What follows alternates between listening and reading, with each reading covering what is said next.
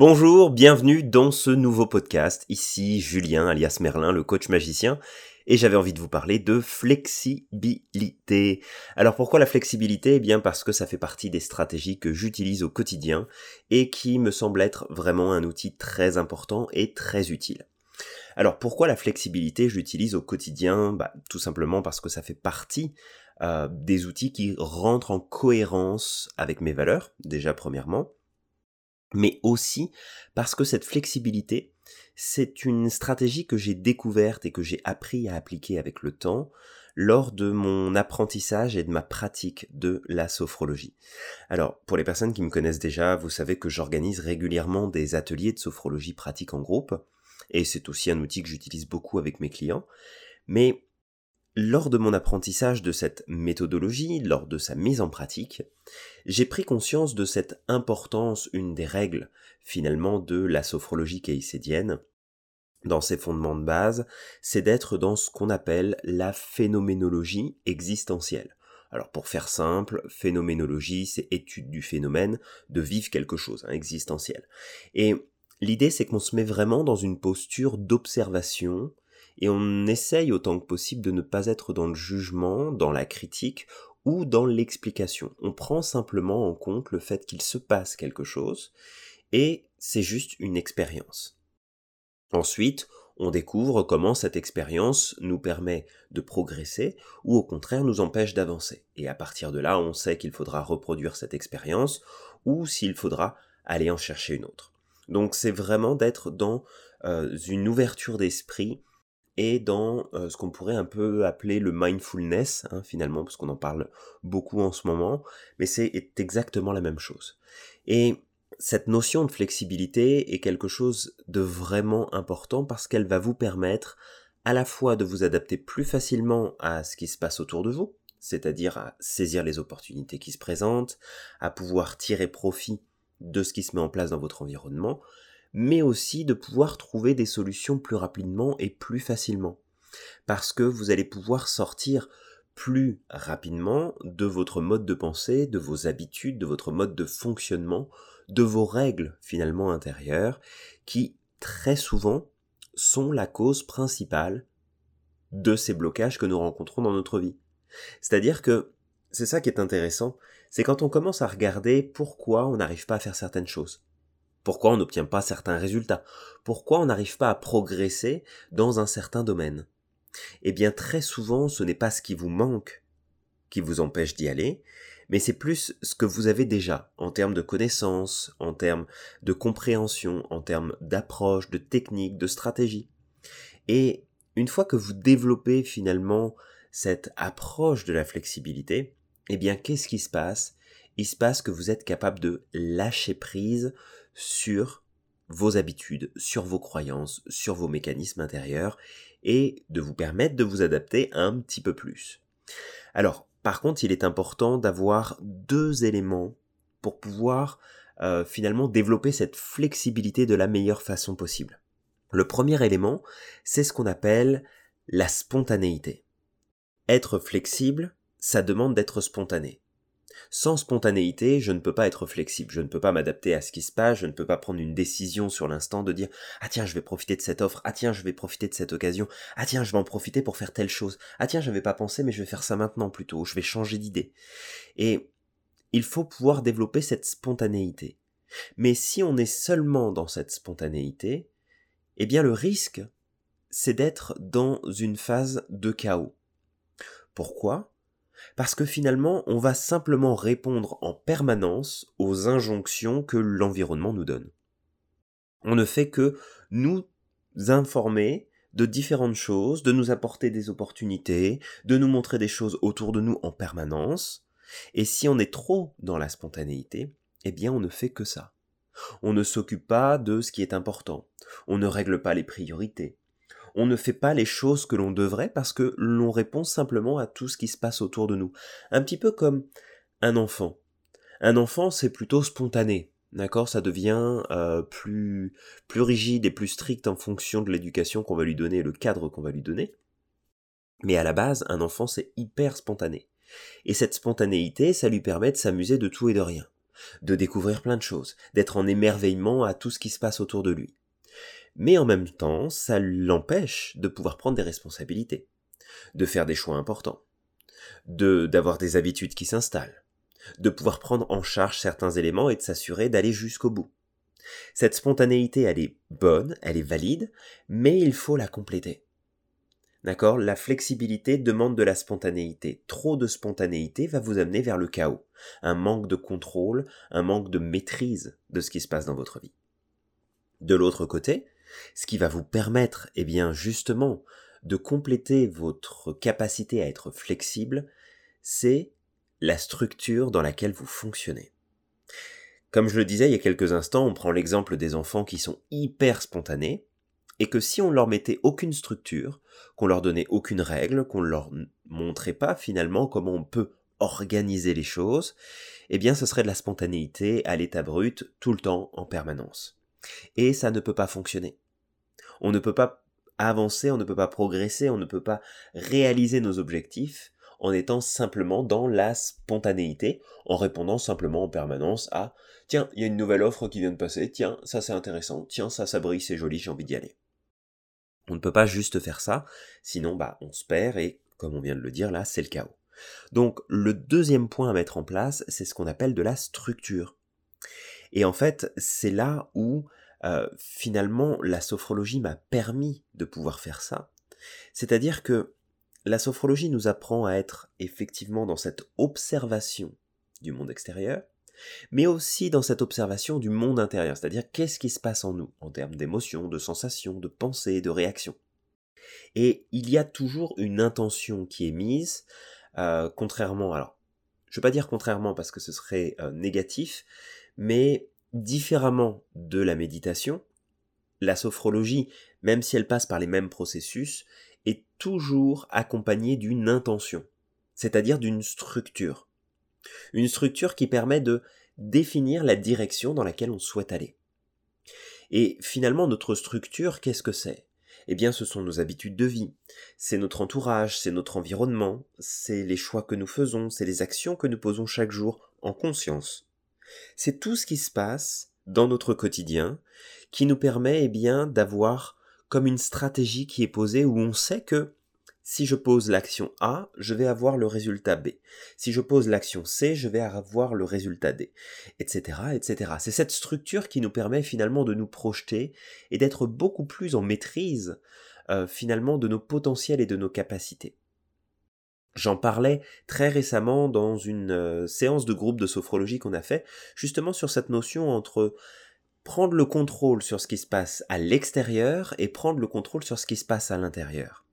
Et en fait, si vous n'aviez aujourd'hui que le côté structure, mais que vous avez abandonné votre spontanéité, donc vous ne pouvez pas être flexible, eh bien la structure, qu'est-ce que ça vous amène? Ça vous amène de la rigidité, ça vous empêche de pouvoir tout simplement progresser. Parce que la rigidité va faire que ah non, il faut penser que d'une seule manière. Ah non, il faut faire les choses que d'une seule façon. Ah non, ça ne peut pas se passer autrement. Non, je ne peux pas m'adapter. Non, je ne peux pas changer d'avis. Voilà ce qui va se passer si effectivement vous étiez à un moment donné beaucoup trop dans la structure. Et être en contrôle de soi-même, en contrôle de sa vie, ce n'est pas contrôler ce qui se passe à l'extérieur, puisqu'on ne peut pas contrôler ce qui se passe à l'extérieur. Bien sûr, j'ai un certain pouvoir d'influence. D'accord? Sur une échelle de 0 à 10, mon influence va varier selon ce qui se passe à l'extérieur, selon ce qui est en train de se produire. Mais je pourrais que très rarement avoir un 10 sur 10 en termes d'échelle d'influence sur ce qui se passe à l'extérieur, surtout quand les résultats dépendent de plein d'autres facteurs autres que ma propre décision et que mon propre passage à l'action. Donc, l'idée c'est vraiment de pouvoir développer à la fois ces structures qui portent une intention particulière et cette spontanéité qui me permet de voyager, de regarder, de, sélectionner autour de moi les occasions qui vont me permettre eh bien, de pouvoir être flexible et d'avoir plus de résultats. Moi, je fais le lien direct vraiment avec l'approche de la sophrologie parce que c'est vraiment ça qui m'a permis de pouvoir développer à la fois cette structure dont nous avons tous besoin pour pouvoir nous cadrer et dire j'ai envie d'aller dans telle direction, et en même temps cette flexibilité de dire tiens, là ça se passe pas comme j'avais prévu, tiens, ça ça se passe pas comme je l'aurais voulu. De quelle manière je peux m'y prendre pour pouvoir changer ça? Parce que l'idée c'est que la structure, c'est un petit peu comme votre point d'ancrage à l'horizon, c'est un peu comme un phare qui vous montre où vous devez aller. C'est le point d'arrivée que vous avez sélectionné sur votre carte et vous savez que pour y arriver, eh bien il va falloir passer par euh, telles étapes, il va falloir mettre telle et telle chose en place, il va falloir poser telle action, il va falloir prendre telle décision. vous allez poser une structure globale. Mais finalement, lorsque l'on prend par exemple cette expression que tout le monde connaît et qui dit que tous les chemins mènent à Rome, eh bien qu'est-ce qui se passe? Ça veut dire que si je prends le chemin numéro 1 et que dans une certaine mesure ça ne fonctionne pas vraiment, est-ce que je dois me bloquer par la structure trop rigide que j'ai mise en place? Ou est-ce que ça pourrait être pas mal d'être un petit peu plus dans la spontanéité et de me dire tiens, le chemin numéro 1, il m'a l'air pas mal bloqué. C'est quoi le chemin qui est à côté là? Ça peut être intéressant d'aller voir ce qui se passe. Peut-être que si je passais par là, hmm, je pourrais peut-être aller plus loin. Je pourrais peut-être dépasser ce blocage et ça se trouve, je pourrais retrouver le chemin 1 un petit peu plus loin. Et c'est finalement ce qui nous permet d'avoir cette flexibilité. Et si je reste dans ce, même cadre de chemin, de destination, rappelez-vous à l'époque, le fonctionnement du GPS. Le fonctionnement du GPS était une carte préenregistrée, et puis vous disiez voilà, je veux aller de tel point à tel point, le GPS faisait le calcul, vous donnez le chemin le plus court, vous donnez euh, le chemin le plus rapide, vous permettez d'éviter les péages, etc., etc.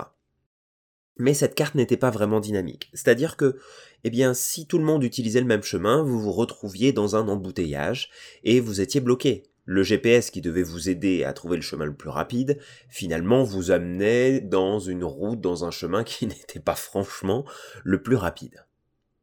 Mais si on regarde aujourd'hui, finalement, la structure du GPS, d'accord, le cadre que ça donne, et en même temps la spontanéité qu'ils ont réussi à installer grâce un système d'intelligence artificielle qui permet d'aller chercher finalement les informations des autres véhicules qui sont peut-être à l'arrêt, où il y a peut-être eu un accident, les informations qui passent à la radio sur les autoroutes, pour dire ok, il y a des embouteillages, donc je vais devenir beaucoup plus flexible et mon nouveau GPS va me faire sortir à la prochaine sortie, plutôt que de me taper deux heures d'embouteillage, je vais peut-être rouler 45 minutes de plus que ce qui était prévu, mais au final, je vais aller beaucoup plus vite que si j'avais suivi le chemin, l'itinéraire de base. Et c'est un petit peu faire la même chose avec votre cerveau. Soit vous lui donnez une structure trop rigide, et dans ce cas-là, vous allez vous bloquer, vous allez vous limiter tout seul, toute seule, soit vous installez cette option de spontanéité où, eh bien, quand une occasion se présente, vous pouvez dire, c'est bloqué, je vais changer de voie. Là, ça marche pas, pourquoi je devrais obligatoirement utiliser cet outil? Ça se trouve, je peux faire différemment. Et c'est un peu comme si vous pouviez réveiller quelque part votre MacGyver intérieur, où finalement, hein, quand on regarde MacGyver, qu'est-ce qu'il fait? C'est le roi de la flexibilité. Je veux dire, il a une structure euh, qui est son intelligence, qui est sa débrouillardise, qui est sa capacité à connecter les éléments ensemble pour pouvoir créer un résultat. Et en même temps, il a sa spontanéité qui fait que, ah oh bah tiens, je, je trouve un briquet, je trouve une corde, je trouve euh, un, demi-ciseau, hein, parce qu'il est cassé, et puis avec ça, je vais me fabriquer une clé pour pouvoir sortir de la pièce dans laquelle je suis enfermé. C'est, certes, c'est poussé à l'extrême, hein, après tout, c'est juste une série, hein, c'est là pour nous divertir, mais ça nous montre aussi à quel point chacun d'entre nous, on peut développer cette flexibilité. Donc posez-vous la question, je vous pose la question aujourd'hui sur une échelle de 0 à 10, de manière générale, à combien vous estimez être flexible, c'est-à-dire votre capacité d'adaptation. Pas d'être dans la euh, spontanéité complète où on a vu que c'était le chaos ou que ça nous permet pas finalement de pouvoir progresser, de pouvoir avancer. Et est-ce que vous avez les bonnes structures?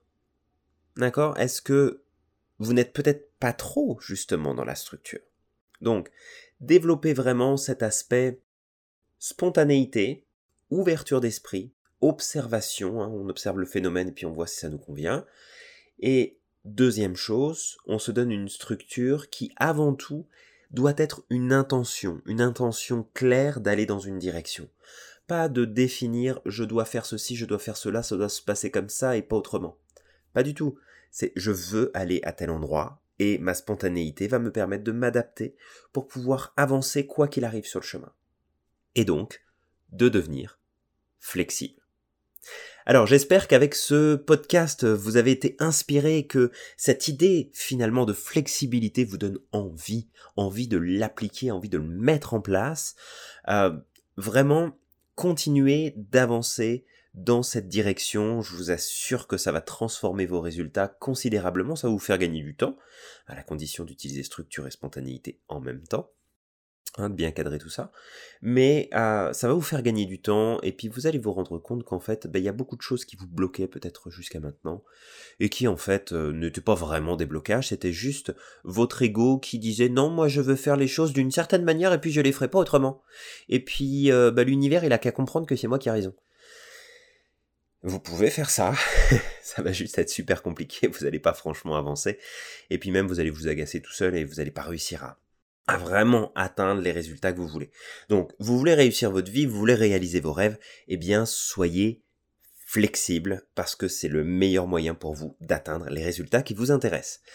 Alors, si vous avez aimé ce podcast, mettez simplement des commentaires, mettez un like, abonnez-vous à la chaîne de podcast que vous suivez, que vous soyez sur iTunes, sur Spotify, sur Encore, sur Google Play, peu importe. Abonnez-vous, faites passer le message autour de vous.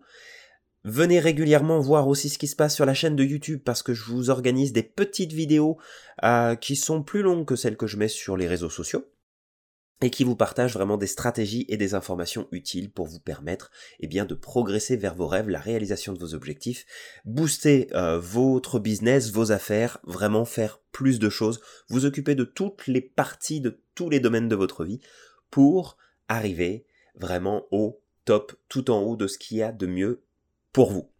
C'était Julien, alias Merlin, le coach magicien. Je vous dis à très vite pour un prochain podcast. Prenez soin de vous, n'oubliez pas que vous êtes magique et que vous avez le pouvoir de réaliser tout ce que vous voulez. Bye bye.